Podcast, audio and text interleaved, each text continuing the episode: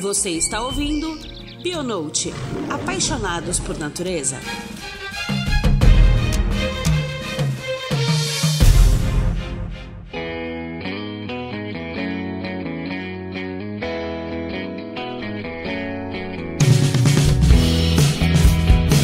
Queridos ouvintes, voltamos depois de uma semana agora para fazer a segunda parte, conforme eu prometi no último episódio, para falar um pouco desse movimento anti-vacina, que é um movimento criminoso. A gente continuou com no mesmo papo da semana passada, igual eu falei com vocês. A gente não fez dois episódios, na verdade, a gente manteve uma conversa só e só dividimos essa conversa em, em dois para lançar. E essa segunda parte a gente vai falar só sobre o movimento anti-vacina. O, o Gustavo e o Arthur vão dar muitas informações que eles estão vendo no dia a dia deles, de cada um um e ficou bem interessante, ok? Então vamos continuar com esse papo que tá bem legal.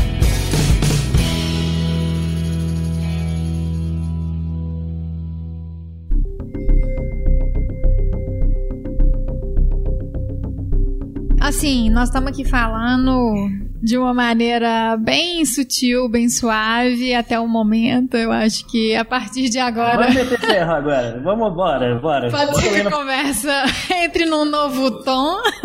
então, a gente precisa falar, né, que é o nosso dever aqui sobre a importância de vacinação e o nosso posicionamento contra esses movimentos criminosos, que são os movimentos anti-vacina, né, gente? Então, primeiro vamos, antivax, vamos abordar. Antivax. É, antivax, né? Que já tem até um nickname aí. É, então, vamos falar assim: qual que é a importância de vacinação, dessas campanhas de vacinação e como que a gente vamos discorrer depois, né, acho que no, no a, conversa deve fluir normalmente sobre né, o que esses movimentos antivacina eles trazem né, de desserviço para a sociedade. Ju, deixa eu até, até pra gente focar, eu acho que seria até. Será que a gente consegue extrair na história onde isso começou, sabe? Onde o movimento antivacina? Arthur Com certeza. aqui, ó. O Arthur já lindamente já escreveu aqui. é, é porque, né, né, assim, para entender por que, que o movimento antivacina é muito perigoso, eu preciso entender por que, que as campanhas pró-vacinação são muito importantes. Quando eu tomo uma vacina, principalmente de uma doença contagiosa, eu não estou protegendo só a mim. É, a gente usa na biologia esse termo rede de proteção. Porque, por exemplo, uma doença tipo sarampo, tem-se um, um cálculo que uma pessoa que tem sarampo pode contaminar até 13. Então, uma criança vacinada contra sarampo, além dela estar protegida, ela está protegendo 13 crianças. Então, essa é a rede de proteção. Por exemplo, eu tenho 36 anos, eu acho que eu tô bem de saúde. Se eu pegar gripe, não tem problema nenhum. Eu perco dois dias de aula e cuido da minha vida, fico um dia de cama, atualizo minhas leituras. Mentira, não dá não. Mas beleza, depois eu tô bem. Mas aqui, eu trabalho numa escola cheia de criança, eu pego ônibus e metrô com gente idosa, compro empada na padaria do moço ali na rua lá que é um cara mais velhinho. Então, essas pessoas são grupos de risco para gripe, por exemplo. Então, às vezes, eu não me protejo porque ah, eu, eu, eu lido bem com isso, mas eu vou sabotar a rede de pessoas que estão perto de mim. Eu deixo de proteger outras pessoas. Então, as campanhas de vacinação são importantes porque elas, na verdade, protegem grupos de risco quando existem grupos de risco, né? Não tem grupo de risco para tétano. É, na verdade, tem, né? Quem trabalha com cirurgia, quem trabalha no campo, essas pessoas são grupos de risco para tétano. Mas o tétano é uma doença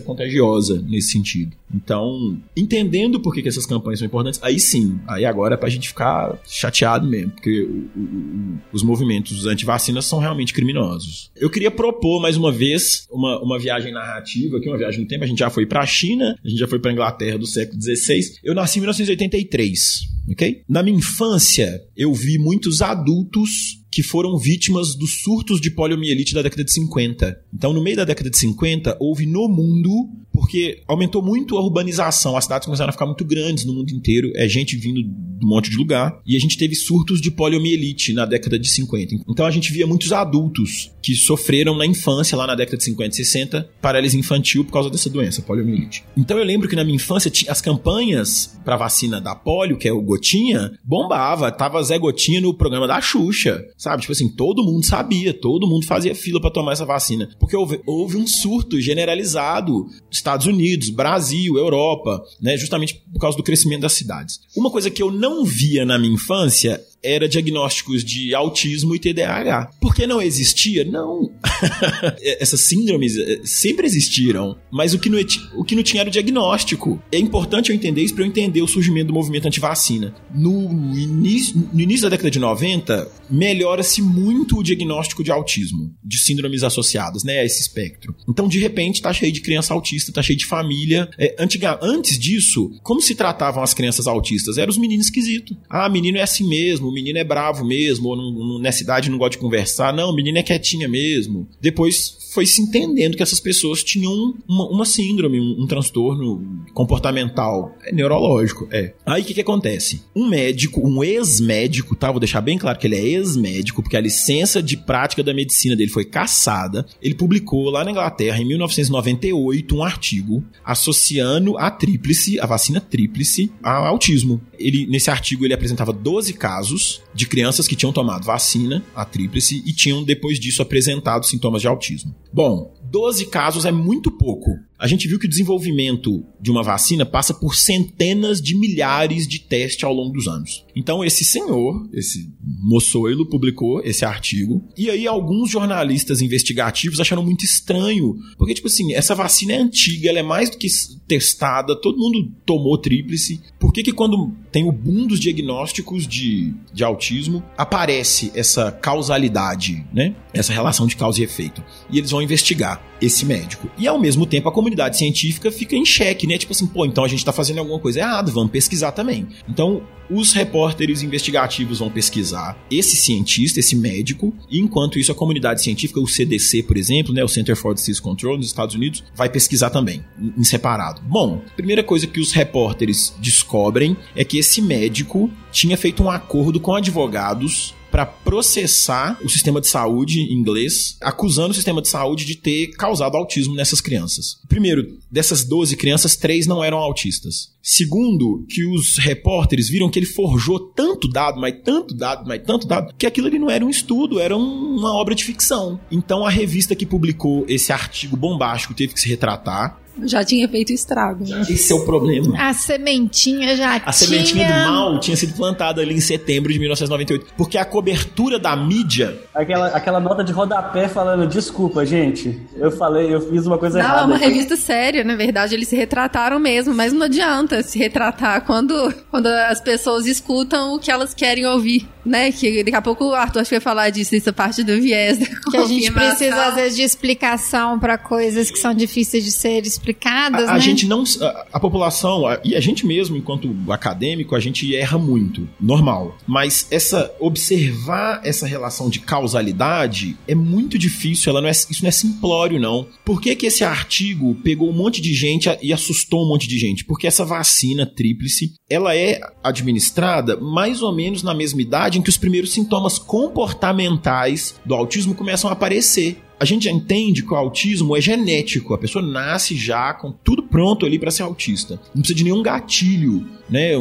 Mas como a vacina e os primeiros sintomas apareciam na mesma época, esse, esse médico e esse grupo de advogados, claramente mal intencionados, esse foi um grande esquema para ganhar dinheiro, queriam se aproveitar disso. Inclusive, eles tinham patenteado um monte de remédios sem nenhum teste, sem nenhuma comprovação, para vender para as famílias que tinham filhos e filhas autistas. Eles queriam ficar milionários com o boom do autismo. Eles literalmente plantaram a semente do mal ali nesse processo. É. Até hoje tem gente que acredita. O que, que acontece? Como eu falei, o CDC testou a vacina tríplice em 500 mil, meio milhão de crianças nos dois anos seguintes e não observou nenhum dos efeitos que ele tinha publicado no trabalho dele. Aí, beleza, o que, que ele fez? Não, não é a vacina, não, é o timerosal, que a gente já falou que é o dietilmercúrio. Aí o CDC foi e testou 400 mil crianças, testou só o timerosal, sem o antígeno, né, da, da, os antígenos da tríplice. E, e, mais uma vez, não viu nenhum dos efeitos que ele tinha publicado. A revista teve que se retratar, ele perdeu o a licença para a prática da medicina, mas o estrago já estava feito, porque a Fox News, a CNN, todo mundo já tinha compartilhado essa informação de forma super bombástica e, e a retratação foi feita de forma humilde depois. Como sempre, né? É, como sempre. Não a mesma força, né, de que foi divulgada no negativo. Sim, então esse artigo continua existindo. O artigo dele, apesar de ter sido retratado, se você procurar, você acha. Então não importa para as pessoas que já querem acreditar numa coisa, né, o viés de confirmação, não importa se você tem centenas de milhares de artigos refutando e, e comprovando que não é assim que funciona. Essas pessoas vão fazer um negócio chamado cherry picking. Sabe quando tem um bolo, você não quer o bolo, não, você vai lá e só pega a cereja e come escondido? Na ciência, cherry picking é quando você tem muita informação que confronta o que você acredita e você tem uma informação mais ou menos, às vezes, claramente falsa, mas que confirma a, aquilo que já é a sua visão de mundo. Aí você vai e escolhe aquela coisa. Então, é, os movimentos anti-vacina, é, assim, a galera falta pôr num quadro, assim, esse artigo, sabe? E deixa lá no mural, tem um altarzinho, né? Pra esse, pra esse artigo. Bom, e depois desse, não teve nenhum outro, né? Não! É lógico que não, eu sei, só pra poder ter certeza. Só as conspirações, né? Não, é, a conspiração é um, é um caminho sem fim. O problema uh, das comunidades anti-vacina é tão grande que a OMS, a Organização Mundial de Saúde, colocou o movimento anti-vacina na lista de 10 maiores ameaças à saúde mundial. Então pensa, as estimativas são de que as vacinas salvem por ano de 2 a 3 milhões de pessoas. Então pensa, todo ano o, o fato de existir vacina impede que a população inteira da Grande Belo Horizonte morra. A OMS defende que se a cobertura fosse um pouquinho melhor, a gente quase dobra esse número, vai de 4 a 5 milhões. A questão é, campanhas anti-vacina fazem com que doenças que já estavam controladas, tipo sarampo, voltem a aparecer. Uhum. Em, de 2002 a 2016, o Brasil registrou um pouco mais de mil casos de sarampo. É muito pouco, é tipo 100 casos por ano. Em 2017, a gente registrou zero. Esse, olha que dado. As campanhas de vacinação contra sarampo foram tão fortes no Brasil em 2017 que a gente teve zero registros de casos. Não quer dizer que o vírus está extinto, o vírus continua na natureza, continua em outros países, mas no Brasil teve zero casos em 2017. Em 2018 a gente teve 10 mil. E em Nossa. 2019 a gente terminou. do- é, em 2019 a gente terminou com de 14 a 16 mil casos de sarampo. Se a letalidade do sarampo em crianças é de 10%, se eu tenho 10 mil casos registrados em 2018, quer dizer que, na média, mil crianças brasileiras morreram por causa das campanhas anti-vacinação. Morreram à toa, À né? toa, morreram à toa. Causa completamente evitável, né? Completamente evitável. Aí, ah, não, mas vocês ficam muito ignorantes quando vocês começam a falar de movimento anti-vacina. Porra, é lógico que eu vou ficar ignorante, cara. Eu peço até desculpa, gente, pra trazer vocês dois aí pra falar disso, mas é porque a gente tem que falar, né? Que dá alguma coisa. nosso dever, pelo amor de Deus. Gustavo, você também, aí no meio, no meio direto da medicina, como que as pessoas. Claro que vê isso com aberração, mas como é que, como é, que é a sensação de ver isso dentro do, do meio da medicina, diretamente, né? Vendo isso acontecendo. Então, Lucas, é frustrante, né? Porque você tá ali durante muito tempo da sua vida, você não vê algumas crianças no CTI por causa de sarampo. De repente você começa a ver, né, essas crianças perdendo tempo de vida, qualidade de vida, morrendo, tendo algum tipo de sequela, né? Vai destruir a vida dessa criança para o resto da vida, porque alguém vendeu peixe, os pais de forma muito ignorante compraram esse peixe de que vacina faz mal. Então assim, isso para mim é quase que um crime doloso, né? Vamos dizer assim, a justiça tinha que tirar o pátrio poder dos pais ali de quem faz isso com o filho, porque é uma irresponsabilidade sem tamanho. É, quando a gente, quando eu era criança, eu ainda vi, né, alguns conhecidos com pólio, pólio, pessoas assim que tinham Hoje eu tenho 40 anos, mas que tinham ali, eu tinha 10 anos de idade, as pessoas já tinham 16, 17, eram do interior, e você via o, o grau de limitação que essas pessoas tinham porque não tomaram uma gotinha na infância, né? Então você para para pensar o custo disso emocional, o custo social, né? O custo assim dessa pessoa não desenvolver as, as potencialidades dela durante a vida e também, querendo ou não, a gente tem que falar isso de começar a consumir recurso financeiro que podia estar sendo aplicado em outras coisas, né? Exatamente. Que isso é um negócio que tem que ser falado também, porque faz parte, né? Então não dá, não dá. Você, é, eu falo assim, né? Minha opinião pessoal, né, Lucas? Eu tolero quem, quem defende o movimento anti-vacina, mas eu não respeito. Porque tolerar a pessoa tem o direito de falar a bobagem que ela quiser. Eu vou escutar. Mas respeitar é um, um passo acima. Então não dá para respeitar esse tipo de Eu gente. acho que eu nem tolero, viu? Porque. Quando é um direito, mas está afetando a saúde pública. Você, você pode. Gente, você está matando criança. Porque matar criança. Assassinar a criança né, diretamente é horrível, mas você não dá a defesa para uma pessoa que não tem direito de escolha, gente. Exatamente. Você que tá- ainda não responde por si só, né? Deixa de ser um direito ina- ina- inalienável. Que a Cisa falou, eu eu acho mais importante também. Assim, uma coisa é você não tomar a vacina e você vai dançar por si só, né? Outra coisa é você obrigar o seu filho ou alguma pessoa que é, é, por exemplo, um idoso também, né? Essa questão de gripe, também nas vacinas de gripe, que, que às vezes a pessoa não tem essa, essa, esse poder de escolha de ir, de se movimentar e até o local a não tomar vacina. Então você está, eu acho que é mais essa situação é criminoso no sentido de você estar matando alguém, né? Por mais que você fale que não ali, sai, ah, é minha opinião e que se dane, mas você está matando, porque é bem provado pelo, por todos que isso é um movimento. Mas aí eu discordo, Lucas. Não é só a pessoa, não. Entendeu? Porque a pessoa fala assim: olha, eu realmente quero exercer o meu direito aqui, eu não vou tomar essa vacina. Essa pessoa ela pode se infectar, né, e sofrer as consequências disso. Mas o problema é que ela ainda pode infectar outras pessoas. Isso, a rede de proteção. né? Então, ela não está fazendo um mal contra ela, ela está fazendo um mal contra a sociedade, né? Acho que hoje em dia não dá para pensar uma sociedade moderna nos moldes que a gente vive hoje, né? Sem a ação de vacinas, entendeu? Não dá, não tem como mais. Então, assim, eu acho que eu, eu defendo que as pessoas sejam livres, né? Possam fazer o que bem entender da vida, mas nessa questão de vacinação, aí eu já tenho um pouco mais de resistência, né? Eu vejo, assim, com muito bons olhos quando a Bolsa Família, para a pessoa receber, ela tem que estar lá com o cartão de vacina Nossa, do sim. filho em dia.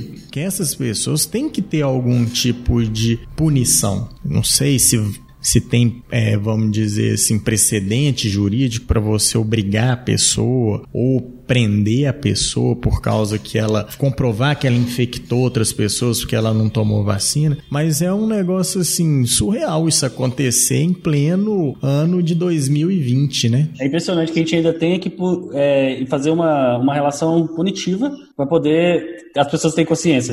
Eu acho que está tudo bem. As pessoas sem informações, né, que as pessoas são mais leigas, tudo bem. A gente pode até ir nesse, nesse formato para poder obrigar. Agora, as pessoas com informação, eu acho que ela tem até muito mais, né? E a gente não consegue adotar essa relação punitiva com as pessoas, né? Com a, a- a- digo as pessoas com mais a classes mais altas que não recebem diretamente um auxílio de governo, mas que eles não têm nenhum jeito de falar assim, ô, olha você aí, vai lá, que é antivacina. Se você não fizer isso, talvez você não, não receba algo, sei lá. Não, mas tem o, tem o bom e velho conselho tutelar. Ó, eu não quero vacinar meu filho, então eu vou chamar o conselho tutelar pra tirar o seu filho de sua casa. Arthur, mas você é muito radical. Não, cara. Você tá contribuindo para que a sociedade É. melhore, Eu, né? eu vi um, um post no Instagram que é assim, gente, o que, que tá acontecendo com o mundo? Porque na década de 90, os, os biólogos estavam indo na televisão falar sobre clonagem, eh, os cientistas iam pra televisão falar sobre inteligência artificial, carro voador, genoma, e agora a gente tem que ir pra televisão falar que vacina não causa autismo, que a Terra é esférica, sabe? Tipo assim, Que merda é o que, essa? aconteceu? Aí você vê assim, é, eu, eu falo muito isso quando a gente conversa aqui nos podcasts, a gente leva, hoje em dia, informação vem em qualquer lugar, né? E o problema tá aí, é que a gente leva informação de boa ou qualidade ruim, viralizando aí pra várias pessoas. Então, assim... Viralizando. Então, a gente começa a ter essa questão assim, de o excesso de informação não necessariamente ele te deixa informado informado. Pelo contrário. E a ignorância não quer dizer que você não é informado, né? Então a gente tá bem nesse limiar aí de que falta a capacidade de discernimento e interpretação, né? O, o, Fórum Econômico Mundial coloca as teorias da conspiração entre as 10 maiores ameaças à civilização moderna, no mesmo, na mesma categoria que terrorismo. Então pensa assim, a possibilidade de que alguém vai derrubar um avião no prédio que você trabalha é tão prejudicial inicial para essa cola que mantém uma sociedade funcionando de forma coesa, quanto notícias falsas. Então pensa, é o mesmo impacto, de acordo com o Fórum Econômico Mundial. Bom, teoria da conspiração, fake news sempre existiu, chamava boato, mas antes os boatos ficavam restritos a grupos, eles, mor eles morriam de inanição, ou então ficavam ali dentro de grupos muito fechadinhos. A internet, e, e principalmente as redes sociais, permitiram que essas pessoas se encontrassem. É, é, pensa. É... e criassem mais conteúdo sobre isso, né? É. Gente, cadê a seleção natural que precisava atuar rápido? Tinha uma tecnologia, tipo a, inter a, a internet por satélite, que só existe porque a Terra é esférica, ajuda pessoas que acreditam que a Terra não é esférica a se juntar. Então pare de usar GPS, galera. Para de usar internet, uai. Ah, não, é cherry pick, é só o que eles querem. Ah. Eu tô rindo de nervoso, eu juro, velho. Eu, eu, fico rindo de nervoso. Tem hora que dá até o desespero, assim. Falei, cara, não é possível. Eu achei que era uma piada. Até, o, até um certo momento, eu achei que era meme. Eu acho que muita gente, inclusive, entra porque acha que é meme. Eu, eu tava discutindo com a Ju aqui antes do programa que a gente, enquanto comunicador científico, a gente já perdeu. A gente precisa continuar. Mas assim, a gente já perdeu porque as fake news as teorias da conspiração, elas se utilizam de uma parte do nosso cérebro que é completamente não racional. Elas se aproveitam do nosso cérebro de lagarto, lá, núcleo accumbens, aquela parte que bem primitiva. Pensa que primeiro, elas sempre desafiam a sua visão de mundo, mas não muito. Elas sempre começam com uma meia verdade. Por exemplo, vacinas têm mercúrio, ponto. Primeiro, não é todas, mas sim, algumas vacinas têm mercúrio. E mercúrio é tóxico. Então, tem uma forma química do mercúrio que é tóxico, que não é. Mas não importa, você já perdeu a pessoa. Quando você vai. Já foi. Pô, já foi. Então, essa luta essa luta é muito ingrata. É, eu tava falando com o Arthur que a gente precisa aprender a fazer vários pitches de, de respostas é. para que a gente consiga convencer as pessoas num curto espaço de tempo. Porque Sim. também, se a resposta for longa, a gente já perdeu, a gente já não consegue mais convencer já chegou aquela outra, pessoa. outro vídeo de WhatsApp. e, e você vai perceber que as fake news e as teorias da conspiração, elas vão florescer justamente onde estão lacunas de conhecimento. Não da sociedade, às vezes sim, mas daquele grupo de pessoas. Principalmente quando a causa aparente é muito difícil. Então, por exemplo, o coronavírus é um é uma arma biológica do vento chinês. Por quê? Tem tanta informação divergente que isso cria um espaço para a pessoa preencher aquela lacuna do jeito que ela quiser. E outra coisa, elas apelam para uma tendência que todo mundo tem, mesmo quem, quem, tá, quem, quem é cientificamente letrado, que é de enxergar padrões. De de, mesmo quando eles não existem. O, o, universo é caótico, tende a entropia. Né? Então, nem tudo a causa é cognoscível, ou, ou, pelo menos não com a tecnologia que a gente tem. Então, é, eu, eu analisar essa disputa é, é, é, mercadológica e ideológica entre o bloco da China e dos Estados Unidos, e a partir daí eu comprar uma ideia de que é engenharia de laboratório, uma arma biológica. Pô, sabe, se eu já tenho uma visão de mundo que tem coisas acontecendo ali, os governos estão fazendo coisas escusas, para mim é muito fácil eu comprar uma teoria da conspiração qualquer. E como elas apelam para esse lugar do medo, do desconhecido, cara, não tem vacina. Não tem vacina, é boa.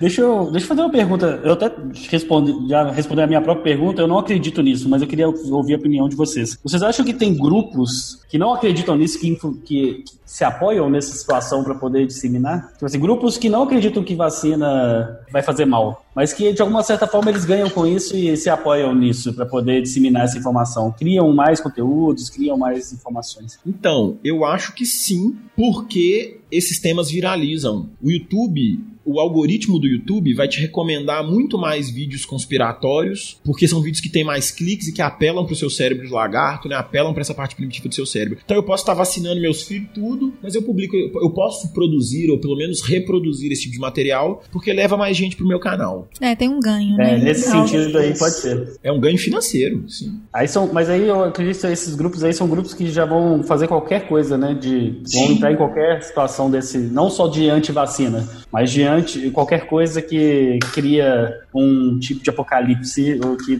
que existe uma ordem maior que está manipulando as nossas mentes para a gente poder resolver. Se um médico que fez o juramento, que o Gustavo pode falar até me melhor do que eu, fez isso para ganhar dinheiro, iniciou isso tudo, imagina quem não tem nada, nunca jurou nada, nunca, nunca viu criança morrendo lá no leito de hospital, que eles não. Acho que, acho que a pessoa às vezes não consegue nem tangenciar o mal que ela tá fazendo de verdade, porque não consigo entrar na minha cabeça uma pessoa fazer uma coisa. É muito egoísmo, né? Muito vontade social, próprio ego Queria mesmo. que essas pessoas passassem um dia lá com o Gustavo no hospital, na ala pediátrica. Né?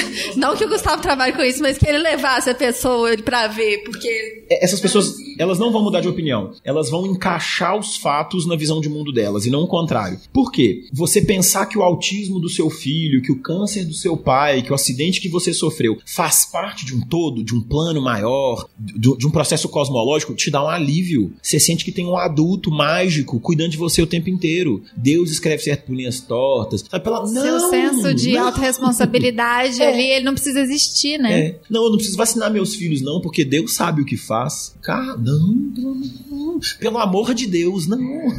Essa é uma das linhas, né? Que não vacinam é, mediante justificativo de religião, mas existem outras, né? Outras linhas que levam as pessoas. O que, que, que, você já escutou, Gustavo, que levam as pessoas a não vacinarem aí dessas teorias? Fala aí um Olha, pouco dos absurdos que você, como é, médico, já eu, deve ter eu te falo que eu, eu escuto muito pouco disso, pra falar a verdade, sabe? É, às vezes é por causa, assim, de falta de. Ah, eu. É triste até falar isso, né? Eu não levei meus filhos porque eu não tinha o dinheiro para levar ele no posto que tem a vacina. Eu acho que de todos Né, esse é o porque- que mais. Dói. Às vezes não é a vacina do lado da casa dele, que não é o posto do lado da casa dele que vai ter todas as vacinas. Então falar, ah, eu não consegui por causa disso, né? Agora essas outras justificativas mirabolantes, né? Porque Deus sabe o que faz ou porque meu filho vai ter autismo, eu nunca escutei não, sabe? Felizmente eu não escutei, Felizmente. porque é, a pessoa que vai lá, você paga lá cinco reais, fala, ó, vai, pega o ônibus ali, pode ir no posto, né? Agora essas outras a gente não consegue curar, não consegue. É um bloqueio mental, né? Uma paralisia mental que isso é difícil de você mudar isso. Eu já vi gente falando que. Já vi, não, né? Eu li sobre gente falando que é, parto vaginal já confere toda a imunidade que a pessoa precisa. Que. Ah, é por isso que na, na- nas savanas ninguém morria de doença É. viral. Então, é, realmente. É tudo uma conspiração do governo para controle de natalidade. Vacina. Gente, é tanta Antes coisa. fosse, pensa. O ser humano, o ser humano fica cada dia mais forte, né, pra essas pessoas. né? Porque vai- a população só vai aumentando, né? Porque agora a gente envelhece, as pessoas envelhecem, olha que legal. É, olha que, que inédito na história desse planeta. Coisas do outro planeta. Antigamente ninguém chegava à velhice, né? Agora envelhece e as pessoas acham que isso é porque o ser humano tá chegando, ficando mais forte a cada ano que passa, naturalmente. É, eu, eu, eu, sou a- eu, eu concordo com uma ideia proposta por uma radialista que usa a alcunha de Laurinha Lero, que tem um programa chamado Respondendo em Voz Alta. Tô fazendo propaganda de outro, de outro programa aqui. Mas ela fala assim: ó, se você quer ser anticiência, seja anticiência raiz, coerente. Então, se não é para tomar vacina, também não tome remédios industrializados. Partindo desse princípio, também não vá ao médico. Não vá ao hospital se você também não vá precisar. ao hospital. E outra coisa, é, também não use celular ou, ou- ou pegue aviões, né? E tá com dor de cabeça, reza, né? Então, tipo, se é pra ser anticiência, seja, seja coerentemente anticiência, sabe? Ah, você vai ficar Tem que escolhendo. voltar pras cavernas. né? Se expõe ao risco, né, de ser anticiência, né? É, esse, esse movimento que vem crescendo no Brasil, até pra gente encerrar e tal, a gente vem vendo isso, infelizmente, crescente, né? Se a gente colocasse. É, igual você falou, né, Arthur? Lá, no, lá, lá atrás a gente falava na, na televisão, nos lugares, sobre ciência de verdade, tava discutindo sobre, sei lá, como é que o homem chegar à lua, alguma coisa desse tipo, a gente tem que estar discutindo essas coisas muito Básicas. Banais, né? Colocar, É, banal. não vou usar nem básicas, eu vou falar banais, né? Assim, que é coisa que a gente vai ter que re... falar assim, ô galera, não, calma, não é isso. A ciência não é um ser mal que tá aqui querendo matar todos vocês, pelo contrário. É, esse, esses grupos que vocês. Que, qual que é a importância de talvez, eu colocaria até assim, eu acho que nesse ponto eu, eu sou a favor do governo interferir em grupos desse tipo. A gente tem uma certa censura, porque quando é crime, a gente já começa a passar. Igual pedofilia, ninguém discute se, se o cara tem liberdade de expressão, sabe? Cara, isso aí é, é um crime, entendeu? Não tem como. Consigo nem rir dessa, gente. Eu sei que vocês estão rindo de nervoso, mas eu fico. Por favor, Depois é. que você tem filho, você só, você só tem medo e apavora. Exatamente, eu fico, eu fico rindo de nervoso mesmo. Mas assim, você não chega numa, numa pessoa que está discutindo sobre pedofilia a favor e você vai falar com ele, oh, sua liberdade de expressão. Eu acho que nesse caso, com o aumento de, de pessoas, por ser uma questão de saúde, que uma coisa é terraplanismo, vamos ser sinceros. Né? É, de uma certa forma, isso não, não afeta ninguém como um todo. O cara pode falar, falar, falar sobre terraplanismo, mas a gente não tem uma consequência do dia a dia em outras pessoas sobre isso, a não ser a falta de inteligência. É inofensivo. É inofensivo. Em partes, né? Em partes porque você desqualifica a ciência, né? É, exatamente. É um Então, braço do É, anticientificismo. e né? aí esse movimento gera um outro movimento que daí vai desqualificando várias linhas que são desenvolvidos medicamentos, vacinas e outras, outras coisas é, que são entregues à sociedade, ou seja, na verdade assim, quase tudo que é entregue para a sociedade é ciência, né? Senão não começar, não teria nenhum produto final, na verdade. Mas é, eu acho que afeta sim. Eu acho que a gente tem que ser radical com todos os movimentos que são anti-ciência, que vêm fortalecer de que a ciência não é qualificada o suficiente para poder trazer vários, vários benefícios para a sociedade, Eu entendeu? concordo com o Lucas que numa escala antivacina tá ganhando aí, disparado. É, antivacina, é, antivacina é mais, é mais importante, digamos, efetivamente, assim, no- nas consequências que ele traz diretas, entendeu? É isso que eu queria dizer. É, eu queria dizer assim, em relação a. Vamos, vamos tentar ver o que é teoria da conspiração. Ainda como com teoria da conspiração, e tentar ver o que, que ele já vira, deixa de ser uma teoria da conspiração e vira um movimento criminal, igual a gente sempre teve em relação. Aí eu queria saber é, nós fomos a favor, e, e, na verdade nós, eu estou falando por todos, não, mas por mim aqui, é, eu sou a favor de ter uma intervenção real entre os estados, os governos, a OMS, sabe, algumas questões, onde que torne isso um crime mesmo e as pessoas não possam disseminar isso como a gente trata outros crimes. Então você falou sobre isso, vai preso, vai ser processado, vai ser, enfim, vai ter consequências sobre falar sobre isso. Como a gente lida com outros casos, como é, não, não na, na real, né? Hoje a gente tem problemas como fascismo, que é- isso é um assunto também que é crime em vários países. Tem outro, outros tipos de, de movimentos que são, que são de uma certa forma, uma, uma parte da sociedade, uma opinião, mas que é tão letal ao, ao resto das pessoas que ela pode se tornar um crime e a gente deve atingi-los como um crime. Eu não sei se tem movimentos para que torne isso um crime, mas eu queria saber a opinião de vocês se isso, igual eu acho, tem que ser um crime mesmo e a gente tem que a, a- a começar a, a levar isso em outra patamar. A gente tem que começar a levar isso de uma forma mais séria. Eu acho que seria legal estar no Código Penal, né? É, às vezes com multa, né? E em caso de reincidência, até prisão, né? E, e se você conseguir comprovar que aquela pessoa gerou danos a terceiros, realmente uma prisão mais severa, né? É, mas eu não sei se tem alguma proposta dessa na Câmara, no Senado, né? Uma coisa que dá até pra gente pesquisar, né? Mas que seria uma boa ideia. Uma boa ideia porque mexe com a sociedade como um todo, né? Existem alguns protocolos médicos de quando as pessoas se recusam a fazer. Não falando pra vacina, mas alguns tipos. Que a gente fala, voltar no coronavírus. Se a pessoa não pode, não pode se recusar a fazer o exame. Assim, né? É, a gente. Tudo que a gente vai fazer no hospital hoje em dia, né? O paciente ele já chega assinando um termo de consentimento informado, né? Livre e esclarecido. Termo de consentimento livre esclarecido. Então eu vou lá fazer uma cirurgia, vou operar lá um aneurisma, o paciente assina que ele está autorizando. a- Então, por exemplo, é as pessoas têm que autorizar, né? Hoje em dia ninguém pode fazer, em se tratando de, de saúde, de medicina, de procedimentos, ninguém pode fazer nada se a paciente não autorizar, a não ser que ele seja incapaz né, que aí é uma o responsável que tem que autorizar. Se ela esteja inconsciente, e aí também é um responsável legal que tem que, que autorizar, ou ela esteja com risco iminente de morte. Entendeu? Então eu tô lá assim no, no meu hospital, lá no, lá no João 23. Chegou a paciente lá com esmagamento de perna, sangrando, não tem jeito de salvar a perna e a gente tem que fazer uma amputação.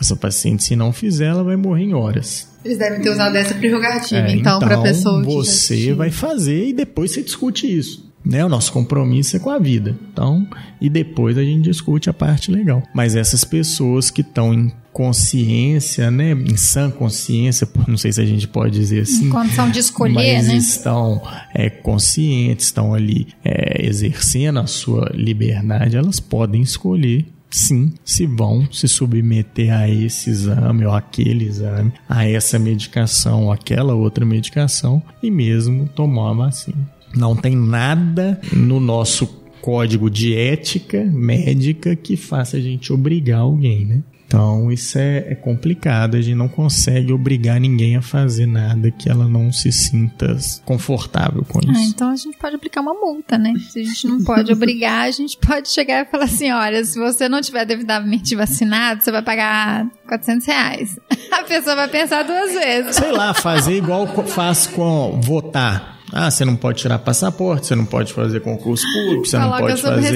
restrições, entendeu? né? É, beber, dirigir, vai- bota a multa bem alta. Eu mesmo não consigo. é, quando eu vou entrar para um hospital, a primeira coisa que a medicina do trabalho lá e segurança e saúde do trabalhador me exige lá é o meu cartão de vacina atualizado. Então, esse ano mesmo, eu tinha todas as vacinas atualizadas e eu perdi o meu cartão de vacina. Eu tive que ir lá no posto, fazer um novo cartão e tomar todas as vacinas de novo. Tomei cinco injeções no mesmo dia. Porque senão eu não ia conseguir trabalhar. E também Eu não tá tava- autista. é, não Tá tô vivo? autista. Talvez um pouco louco, mas autista não. Inclusive, seus filhos que estão devidamente vacinados também não se tornaram autistas, né?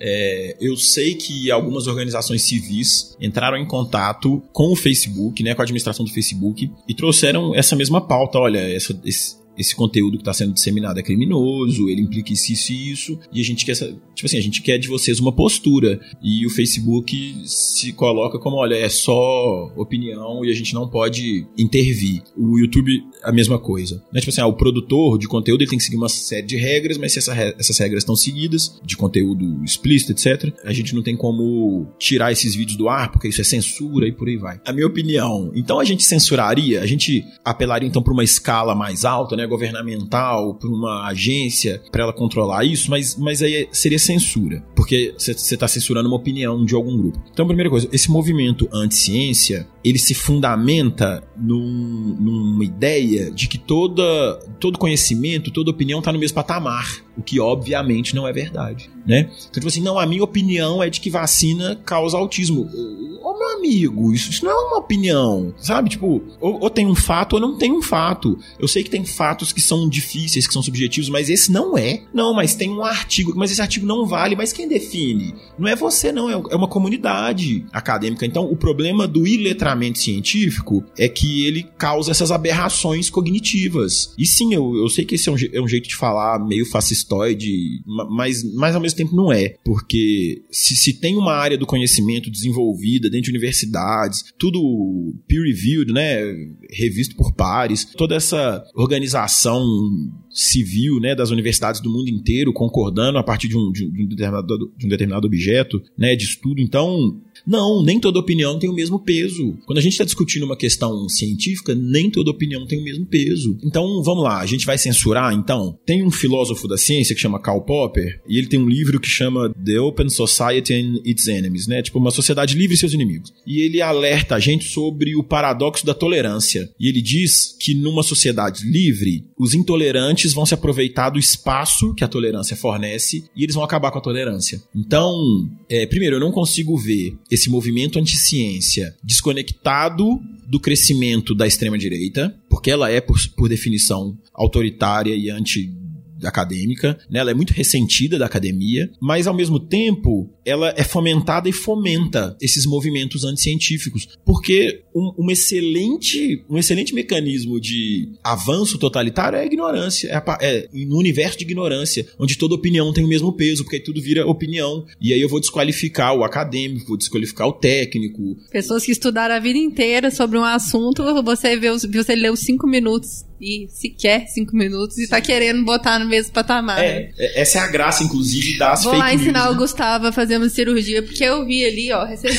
um vídeo no WhatsApp que ensina a fazer. Eu falei, você tá fazendo errado aí, meu filho. Tá bom não. É, eu sei que essa, esse- essa, discuss, essa discussão que o Popper propõe, né, que é o paradoxo da tolerância, então eu vou me tornar intolerante para preservar a tolerância, é exatamente isso. Eu sei que esse não é um podcast de filosofia, é, porque essa é uma discussão filosófica complexa. É. É, qual que é o limite, então, da intolerância para vigiar a tolerância? Eu acho que esse é um. Quando você tem zero casos de sarampo num ano e 10 mil no outro, esse é um excelente lugar para intervir, para que o paradoxo da tolerância, pra gente ser intolerante. Né? Então eu aqui, eh, tentando me conter para não xingar essas pessoas, talvez nessa hora eu possa, não tô brincando. Ma- Mas eu acho que sim, a gente tem, a gente tem que ter mecanismos técnicos, porque aí deixa de ser opinião, a gente volta pro universo factual, onde nem toda opinião tem o mesmo peso, e aí você tem um quadro técnico. Ah, mas é o meu filho. Não importa, ele convive com outras crianças. E ele convive com um velho, e ele convive com não sei o quê. A não ser que você vá pôr seu filho numa cápsula, vou, vou pôr. Então eu vou chamar o conceito tutelar, porque seu filho não pode viver numa cápsula.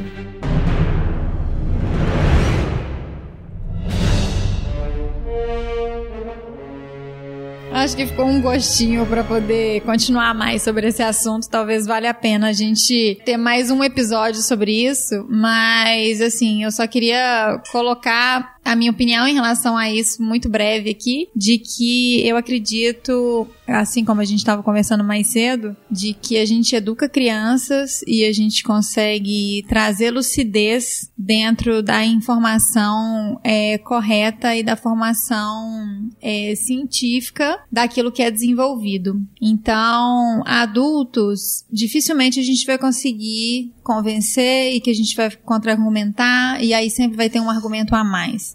Mas quando a gente tem uma sociedade onde a parcela infantil ela é dotada de conhecimento e informação em relação ao que é desenvolvido pela ciência, a gente consegue mudar o patamar para as próximas gerações. Então, eu fiquei até com vontade de fazer um podcast infantil de cinco minutos, porque a criança não vai escutar mais do que isso. Mas enfim, eu acho que uma das saídas que a gente tem tá muito através disso, né? Através da educação infantil mesmo.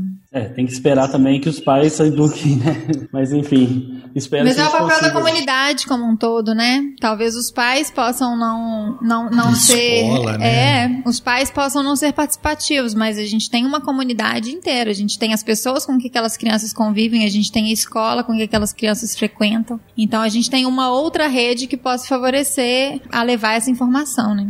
Eu acho que o mais importante é isso não entrar na, na rede que a gente acredita, né? Eu acho que, por exemplo, você pode ir em qualquer setor da população, é, independente de qual seja a posição política, a posição ideológica, enfim, qualquer coisa desse tipo, ainda a educação é para todos o melhor caminho, né? As escolas, por mais que na realidade os professores sofram, né, e tem, não é levado a sério, as escolas ainda são o nosso refúgio para a educação. Então, é, a gente, é, é, enquanto esse assunto não entrar dentro de uma escola, a gente começar a discutir dentro da escola se a vacina é efetiva ou não, a gente ainda está ganhando. E aí o que a Ju falou, né? então a gente tem que tomar cuidado para que isso não aconteça. A partir do momento que as escolas começarem a, a levantar esse assunto, se a vacina, se, o se a vacina ah, funciona ou não, aí já eu acho que fica mais preocupante e a gente pode ir com mais os dois pés no peito, né? Espero que tenha, espero que as pessoas entendam que tem que vacinar aí com o tempo, isso caia, vai diminuindo. É, o coronavírus está mostrando aí também que a coisa não é tão fácil assim. Quando um vírus vem, ele cresce de uma forma rápida. Imagina se o coronavírus fosse um vírus que matasse 50, 40 da população. Se tivesse uma taxa de letalidade muito alta, né? É, exatamente. Então, assim, agora a gente estaria discutindo aqui talvez até outra coisa. A gente está um pouco mais tranquilo, entre aspas. Eu acho que posso nem fazer. O Gustavo deve estar desesperado lá. a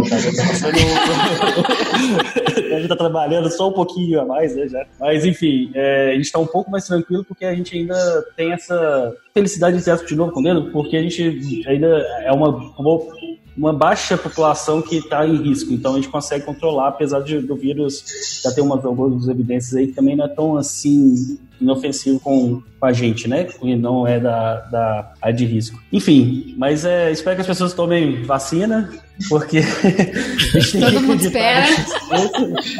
espero que esse podcast eu, eu, eu, eu, gosto, eu gostei mais da primeira parte que a gente contou cientificamente como que funciona, porque eu acho que tem pessoas que não entendem como que esse processo funciona, tem curiosidade sobre isso. Queria ter entrado mais, apesar do, do assunto é, ser antivacina, a gente passou o final aí falando desse grupo. Depois a gente podia fazer um só de virologia para poder falar sobre os vírus e coisas afins, que é, mais, é um mundo extremamente interessante também, para as pessoas entenderem como é que funciona o vírus, e aí ser uma área mais científica para a gente atingir nosso público aí, que é, que é um público mais é, focado na biologia, que já tem um conhecimento é, um pouco mais avançado nesse sentido, e consiga usar a parte acadêmica deles e melhorar também. Mas é bom também falar para o público que a gente também conversa que antivacina não, não faz sentido se você aí do outro lado tá pensando que ainda assim, ah, será que funciona, cara? Só vai lá e, e, atualiza todo o seu carimbinho lá de vacina, vê o que tá faltando.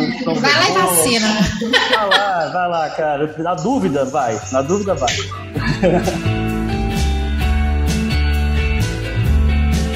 Queria agradecer, então, mais uma vez o Arthur Correia por ter participado aí com a gente, falando de um, de um outro assunto. São três assuntos diferentes, né, Arthur? Cada hora você vem falando de, outro, de um assunto. Mas obrigado por tudo aí, valeu por esses, essas, esse momento aí de informação, essas, ah, respirar fundo, esse tapa na cara aí do, do movimento antivacina. Oh, o prazer é meu, viu, gente? Eu fico muito feliz e pode me chamar de novo. Estando vivo, eu venho sempre. Ai, não tenho dúvida. Eu também gostei muito do convite, agradeço aí, foi muito bacana. É o primeiro podcast que eu participo na vida. Ah, e eu gostei muito do formato, achei muito legal. Muito obrigado aí. Quando me convidar de novo, eu vim com prazer. Ótimo, será muito bem-vindo. Obrigada por disponibilizar seu tempo no meio Nossa dessa crise. É. A gente sabe que já, já, já tá pesado no trabalho, ainda vem de noite tentar disseminar informação importante para as pessoas. Exatamente, contribuir para a sociedade mais ainda, né? Sim. Não, é sempre um prazer. E aproveitando, já que a gente está nesse surto, né? Lavem as mãos, pelo amor de Deus.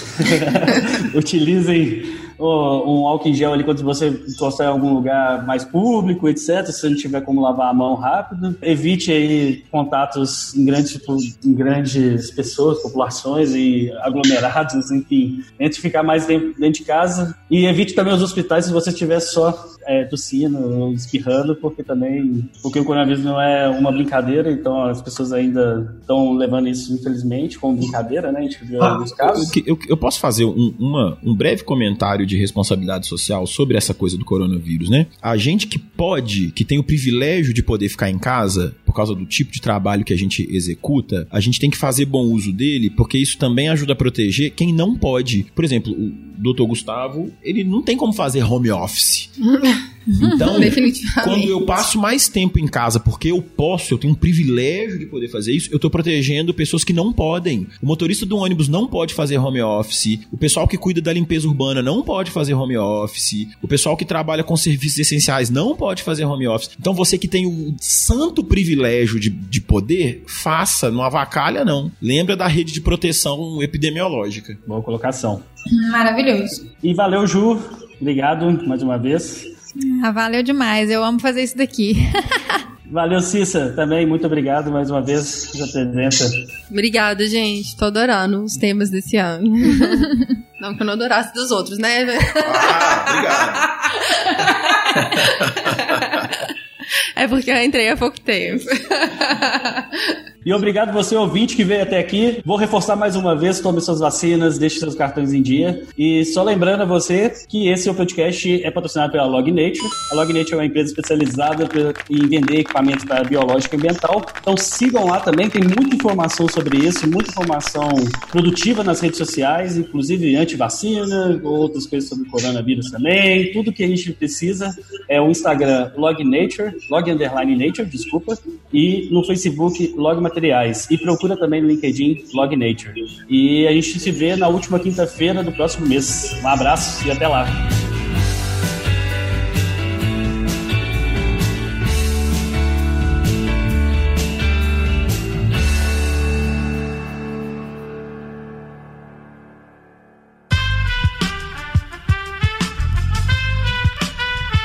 Este podcast foi editado por Aerolitos Edição Inteligente.